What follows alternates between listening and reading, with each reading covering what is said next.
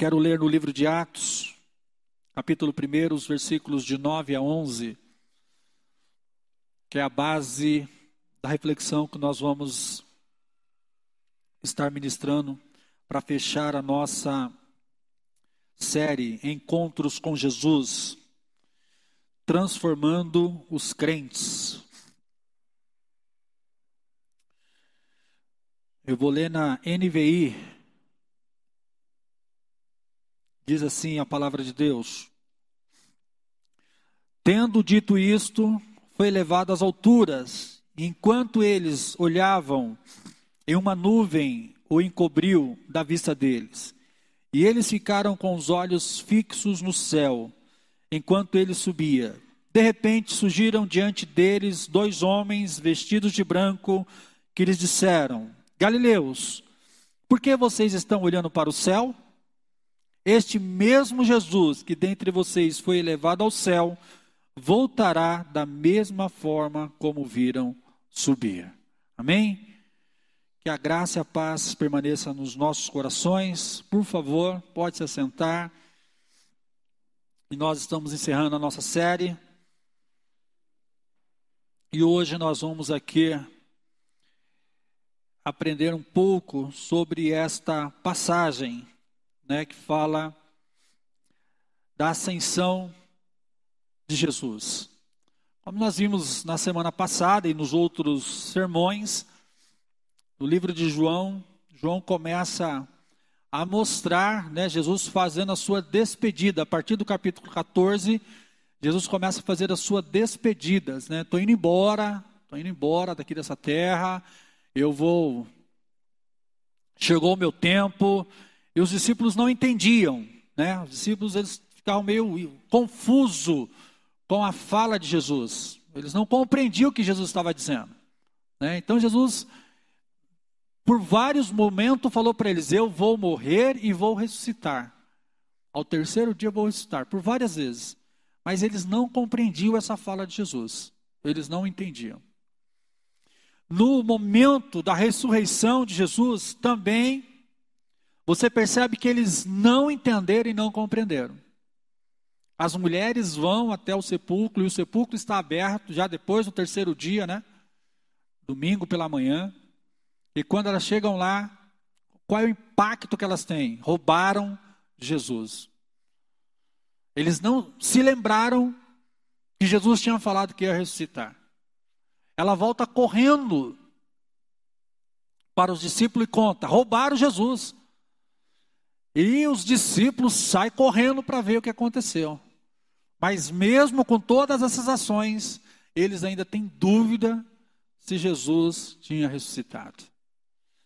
Nós vamos ver que numa fala, né, com Maria Madalena, Maria, os discípulos foram, olharam, Jesus não está aqui, voltaram para a base, né? Voltaram lá para o cenáculo, ficaram lá escondidos. Mas Maria continuou ali. Ela tem, ela vê dois anjos dentro do, do sepulcro e pergunta, né? Vocês por acaso levaram o meu Jesus? E aí a resposta dele, olha, por que, que você está procurando entre os mortos aquele que está vivo? Por que, que você está aqui procurando quem já está vivo? Mas ela ainda não entende. Aí ela olha, vê um homem andando ali, e ela pergunta, pensando que é o jardineiro: Por acaso você levou o meu senhor para algum lugar? Me diga onde ele está. Até que Jesus, olhando para o coração de Maria, e fala: Maria. E quando Jesus chama ela pelo nome, ela reconhece que é Jesus e ela vai lá e o abraça em seus pés e segura de uma forma firme, falando: Olha, ninguém tira mais o Senhor daqui. Ninguém mais tira o Senhor daqui. Ela segurou com uma firmeza que Jesus fala para ela: Solta-me, mulher, porque ainda não fui para o meu pai.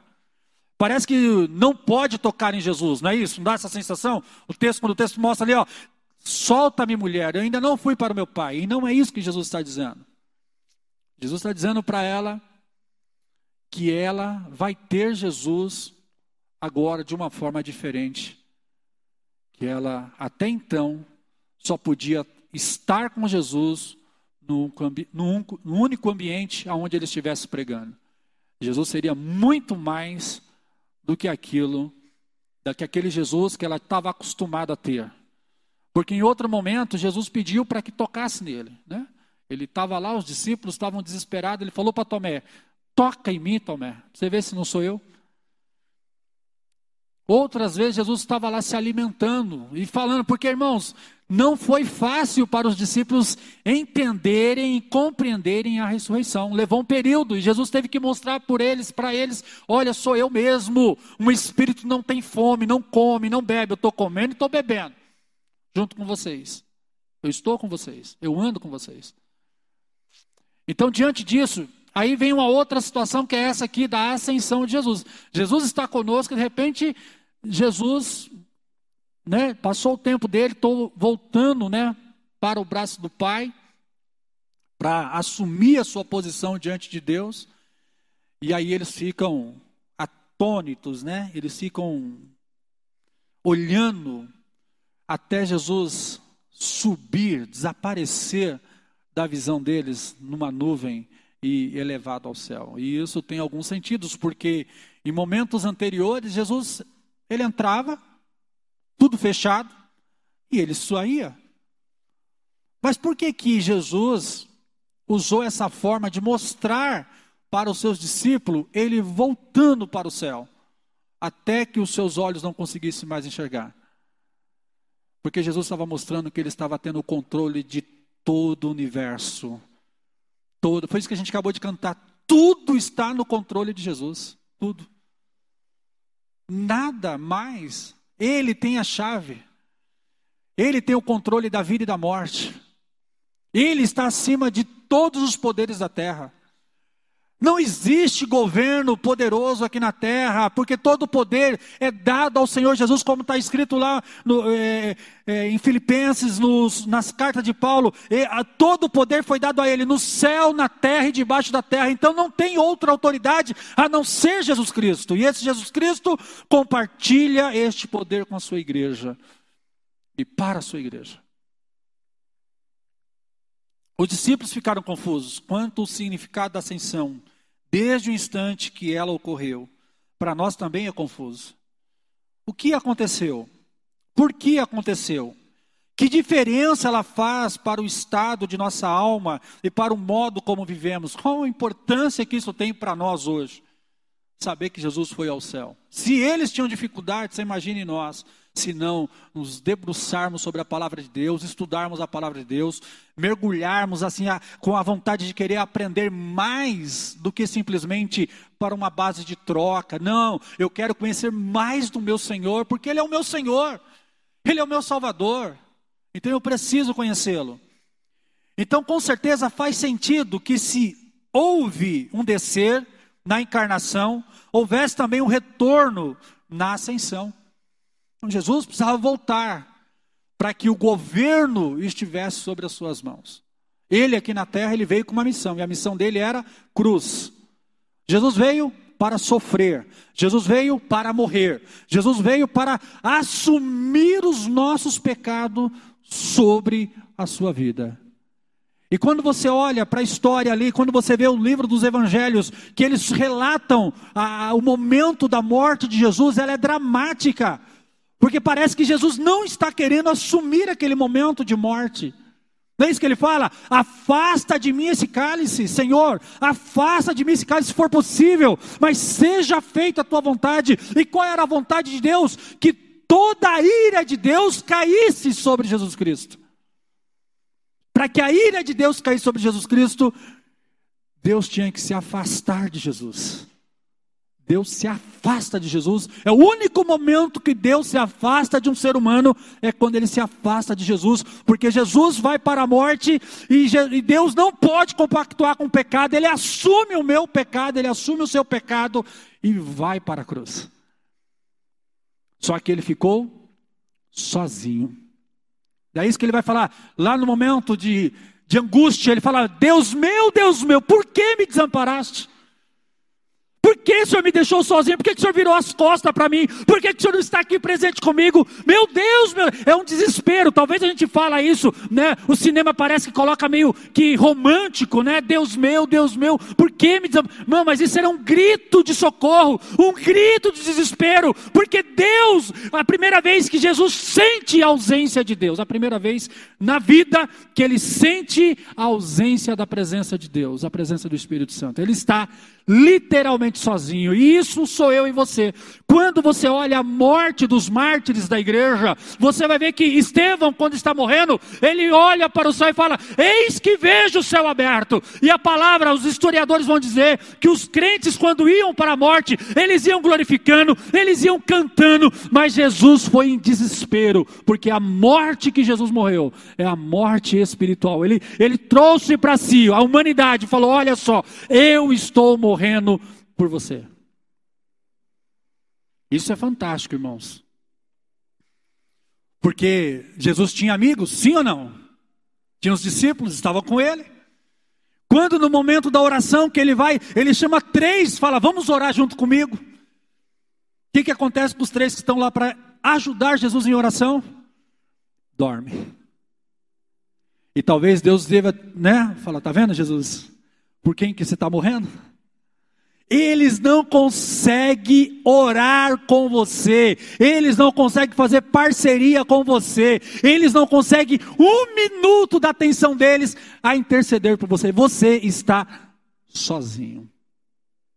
Então, a angústia que Jesus sofreu, a angústia que Jesus teve, nenhum de nós nunca vamos ter, nenhum ser humano vai ter, porque ele absorveu todo o pecado da humanidade para que eu pudesse ter a liberdade de poder louvar. Por isso que Ele é o centro de todas as coisas. É Ele que está no controle. Não tem outro poder no céu, na terra e debaixo da terra. Não tem Satanás, não tem. Satanás tem poder? Tem. Mas diante do Senhor Jesus, ele é um perdedor, ele não é nada perto de Jesus, porque Jesus, sim, de fato é o Criador de todas as coisas e é o detentor de todo o poder. Todo o poder está sobre ele. E ele sobe aos céus para que nós possamos, como igreja de Cristo, nós estamos aqui no Alvorada, mas Jesus está lá na China, Jesus está lá no Japão. Nós estamos aqui, mas ele está em qualquer, aonde estiver uma pessoa agora neste momento, voltando-se para ele, ele está voltando para essa pessoa, está dando atenção para essa pessoa. Nós estamos aqui num grupo de pessoas, ao mesmo tempo que ele está aqui na minha vida, mas ele está aí dentro do teu coração, ele está aí falando com você, ele está tocando na tua vida e chamando você pelo nome. Maria, Maria. Se Jesus estivesse aqui, Cláudio, Cláudio, Nivo, Paulo, Sou eu, ressuscitei, não estou mais morto, eu já vivo. Olha, não fique querendo me segurar aqui, não. Eu tenho uma missão muito maior, porque eu vou morar dentro de você, Maria. Maria, quando eu voltar para o céu, eu vou morar dentro do teu coração. E eu sou o templo do Espírito Santo, como você é o templo do Espírito Santo. Jesus mora dentro de nós. Faz uma diferença enorme quando compreendida a ascensão passa a ser uma experiência um expediente importante, insubstituível para vivermos no mundo. Como viver nesse mundo, irmãos, sem a presença do Senhor Jesus? Diante de tantas atrocidades que nós vemos, de tantas coisas ruins que nós vemos. Você imagine se Jesus não estivesse conosco. Você imagine se ele não estivesse no controle das coisas. Você imagine se fosse o inimigo que estivesse. Porque tem gente que acha que é Satanás que está governando o mundo, não é verdade? Não, é o inimigo. Não, é Satanás. Sim, ele, ele é o príncipe desse mundo. Mas o rei dos reis é Senhor Jesus. E contra a minha casa, diz ele, contra o meu povo, contra a minha igreja, não há condenação para aqueles que estão em Cristo Jesus. Se você está em Cristo Jesus, Jesus cuida de você. Ele cuida. Você vai trabalhar, ele está cuidando de você. Não, você não ganha bom salário porque você é um cara inteligente. Você ganha um bom salário porque ele te abençoa. Não, você não tem uma família. Do... Ah, não, minha família foi eu que fiz. Não, foi Ele que abençoou você. E Ele continua abençoando. Porque o prazer dele é ver você bem. O prazer, o, o, algo pior que ninguém poderia fazer por você é morrer por você. Ele morreu no teu lugar. Ele assumiu. E quando eu aceito a Jesus como meu único e suficiente Salvador, ele entra na minha história e ele transforma a minha história. Porque é isso que nós acabamos de cantar. Senhor, entra na minha vida, entra na minha história, e o que os meus atos, que as minhas atitudes glorifique e exalte o teu nome. Que é o mais difícil, irmãos é que os meus atos e a minha atitude glorifiquem e exalte o nome do Senhor. Louvar o Senhor é fácil, cantar é fácil, pregar é fácil, mas que as minhas atitudes glorifiquem e exalte o nome do Senhor é o mais difícil. Mas se você crê, até essas atitudes, Deus pode transformar. Jesus transforma. Primeiro, o que é ascensão? Não se trata do simples retorno de Jesus da terra para o céu, mas de uma nova entronização, um novo relacionamento conosco e com o mundo inteiro. Então Jesus não só subiu ao céu, está tendo uma ligação. Quem nos liga a Deus? Jesus Cristo. Eu sou o caminho, a verdade e a vida, ninguém vem ao Pai a não ser por mim. Foi isso que ele disse. É o que ele não tem outro caminho. Tem gente que fala: "Não, todos os caminhos levam a Deus", não leva. Todas as igrejas levam a Deus, não leva. O único que leva a Deus é Jesus Cristo. Você quer ir para o céu? Aceite a Jesus como teu único e suficiente Salvador. Você está no céu. Ah, mas vou para a igreja A, B, C, D. Vai ficar tudo. Tudo. Ah, o CNPJ da igreja de Vida Promessa. Vai ficar também. A instituição, o presidente, vai ficar, porque só tem um presidente nessa igreja que é Jesus Cristo. Precisamos de uma estrutura aqui na terra, precisamos. E Deus abençoa essa estrutura aqui. Mas essa estrutura aqui é temporal. Como a escritura do passado era temporal, o sistema em Israel era temporal, o sistema que nós temos hoje é temporal, mas o governo, a presidência e o domínio está na mão de Jesus e ele não abre mão do domínio sobre a vida dos servos e servas dele. Não abre mão. Você serve a Cristo, é a Ele que você serve, é a Ele que você adora. Quando você dizima, você está dizimando por quê? Porque alguém está pedindo para você dizimar? Quando você contribui é porque alguém está implorando para que você contribua? Não. Quando você faz isso, você está dizendo, Senhor, eu dou graças a Ti, porque o Senhor é o que provê na minha vida, é o Senhor que provê na minha casa, é o Senhor que provê no meu trabalho. As coisas acontecem porque o Senhor está no controle. Porque quando ele sai do controle, irmão, nós vemos a bagunça que nós fazemos. Você sabe a bagunça que nós fazemos? Nós não temos controle financeiro, nós não temos controle eh, emocional, nós não temos controle nenhum. Quando Jesus entra na nossa vida, ele transforma aquilo que não tinha mais sentido, começa a ter sentido, porque ele está no controle. Como eu ouvi agora, né? Nossa, vocês são diferentes, o que está acontecendo? Jesus entrou. Jesus entra, ele transforma. Na ascensão, uma mudança. Enquanto o homem Jesus existiu no mundo, no espaço e do tempo, só podia estar em um lugar de cada vez. Se quisesse ouvi-lo, relacionar-se com ele ou experimentá-lo, você tinha de estar no mesmo lugar e tempo que ele estava. Não tinha outro jeito. Se ele não subisse ao céu, tinha que ir lá para Jerusalém. Por isso que, ah, vamos, é, é legal, você quer ir para Jerusalém, conhecer Israel, a nível de conhecimento, legal, mas não para ver Jesus. Porque para ver Jesus, irmão, basta você entrar no seu quarto. Olha que legal. Jesus fala assim: entra no teu quarto, entra no teu quarto. Tem gente que não está entrando no quarto faz tempo, irmãos, e quer que Jesus faz as coisas. Tem gente que não entra no quarto para falar com, tem medo de entrar no quarto e Jesus de repente aparecer lá para conversar com você. Entra no teu quarto, entra na tua intimidade, é o lugar que ele fala. Todas as vezes que você quiser falar com o pai, entra no quarto, no secreto, porque o que você conversar comigo no secreto, publicamente, as pessoas vão ver o resultado da tua oração. Agora, qual é o problema? Que a gente quer publicar para todo mundo, menos para quem tem que falar. Entra no teu quarto. Na ascensão, contudo, Jesus deixa o contínuo espaço e tempo e passa para a presença do Pai. E ainda é humano. Nós seremos transformados, irmãos, na volta do Senhor Jesus, teremos um novo corpo. Jesus, ele tem um corpo humano, você vai ver a marca da crucificação. Vou ver como ele é. Ele é o homem perfeito, sem pecado. É isso que Paulo vai falar lá na frente, né? Que nós vamos ser, hoje nós conhecemos ele parcialmente. Ele nos conhece quem somos, mas nós conhecemos Jesus parcialmente. Mas um dia nós vamos ver ele como ele é.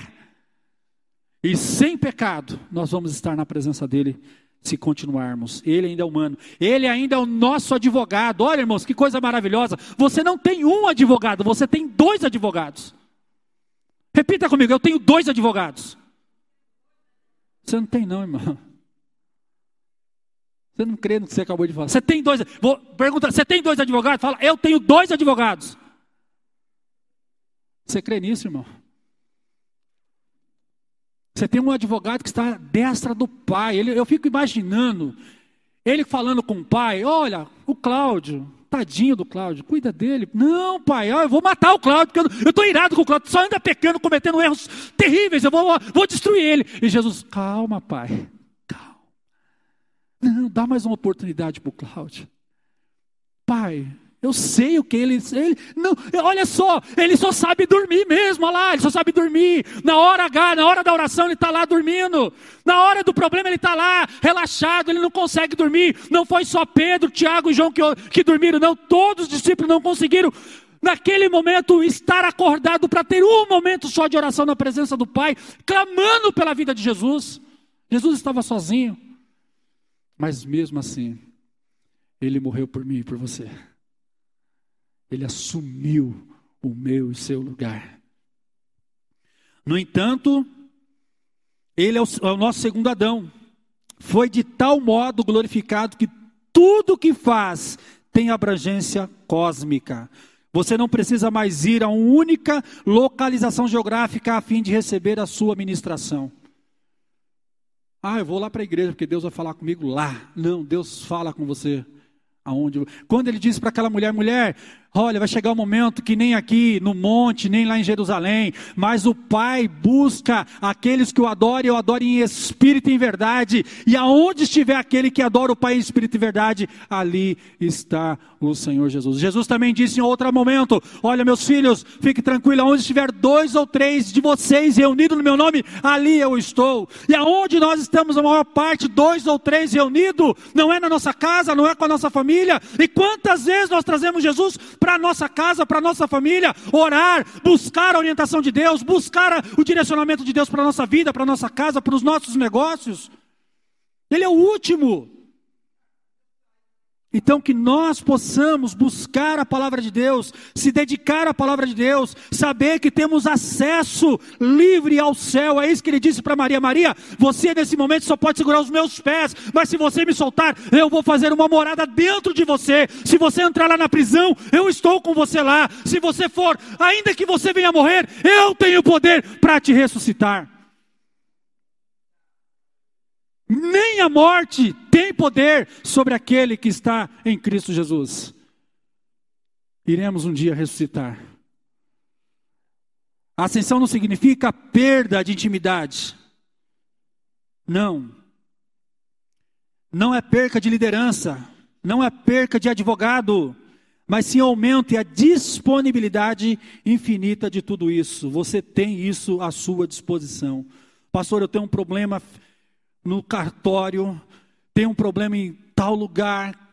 Ore, Senhor, entra com providência. Eu lembro que minha mãe sempre falava para mim: você precisa conhecer, ter, fazer amizade com algumas pessoas para que você consiga, é, as pessoas consigam te ajudar para você crescer na vida. Até eu conhecer a palavra de Deus, quando eu conheci a palavra de Deus, cara, eu só preciso de uma pessoa. Eu só preciso de Jesus. Porque se Jesus estiver no centro da minha vida, meu irmão, ele vai colocar família, ele vai colocar amigos, ele vai colocar irmãos, ele vai colocar esposa, ele vai colocar filhos, ele vai colocar trabalho, ele vai colocar renda, ele vai dar tudo para você. O que eu preciso? De Jesus. O que eu preciso conhecer? Jesus. Ele foi ao céu, mas ele está lá e ele está aqui, ele está no meu coração, ele está no seu coração. Através do Espírito Santo agindo na nossa vida, Jesus está no céu, ativamente engajado na continuação da sua obra mediadora em todo o mundo. Continua sendo o nosso profeta, ensinando e instruindo-nos com a sua palavra, mas agora faz isso em toda parte por intermédio do Espírito Santo. Então a palavra de Deus não está presa a um grupo de pessoas, a um grupo de intelectuais, não. A palavra ela é livre. Nosso pastor João Augusto da Silveira estava inquieto com a palavra de Deus sobre o batismo com o Espírito Santo. Ele pediu para sair do ministério onde ele era pastor, pediu a carta, por favor, eu quero sair, porque eu estou inquieto com essa passagem. Eu preciso entender, compreender essa passagem. Eu preciso, se vocês não têm uma explicação, eu preciso que Deus me dê uma explicação a, a, acerca desta passagem. E diz a história que num determinado dia, 24 de janeiro de 1932, ele estava lá no seu, na sua casa, momento de oração, quando o Espírito Santo veio e batizou o pastor João Augusto lá dentro do seu quarto, dentro da sua casa. Olha a igreja hoje. Talvez você nem sabe quem é João Augusto Silveira, né? Você nem conheceu que ele não tive esse privilégio só pela, pela história. Conheci filho dele, netos dele, a gente conhece. Mas foi porque ele decidiu cumprir a palavra de Deus. Se você decidir cumprir a palavra de Deus, Deus vai fazer uma, algo, uma história nova dentro da sua vida. Ele ainda é o nosso rei, mas agora ele guia e dirige a igreja inteira através dos dons espirituais que concede ao seu povo. Efésios 4, de 4 a 16. Dons de liderança, serviço, misericórdia, ensino, administração e contribuição. A igreja agora não tem um líder. Ela não tem um líder principal. O líder principal é Jesus Cristo. A igreja se movimenta no organismo vivo. Deus não vai dar todos os dons para o pastor Cláudio, pastor Adel os demais pastores, mas ele vai distribuir os seus dons para a igreja. Então, cada irmão, cada irmã tem um dom. Você tem um dom, pelo menos um dom você tem. Pode não ser de cantar, de tocar ou de pregar, mas você tem um dom.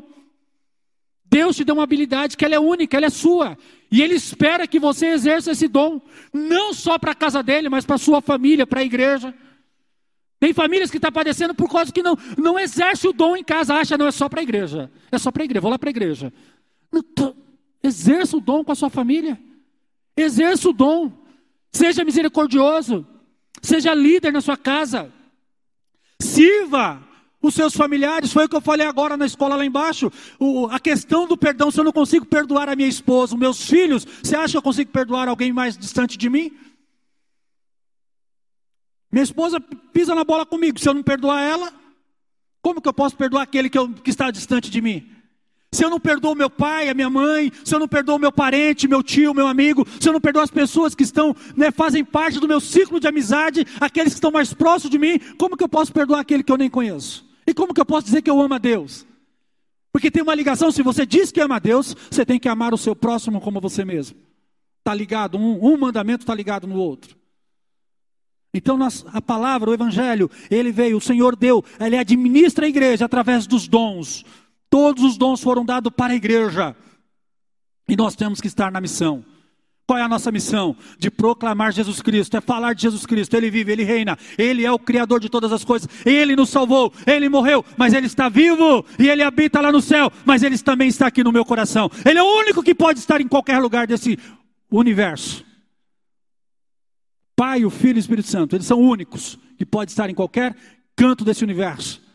Talvez quando você olha assim, né, hoje nós podemos ter essa imagem do planeta e falar: onde que é o céu? O céu não é mais aonde eu imaginava que é, meu irmão.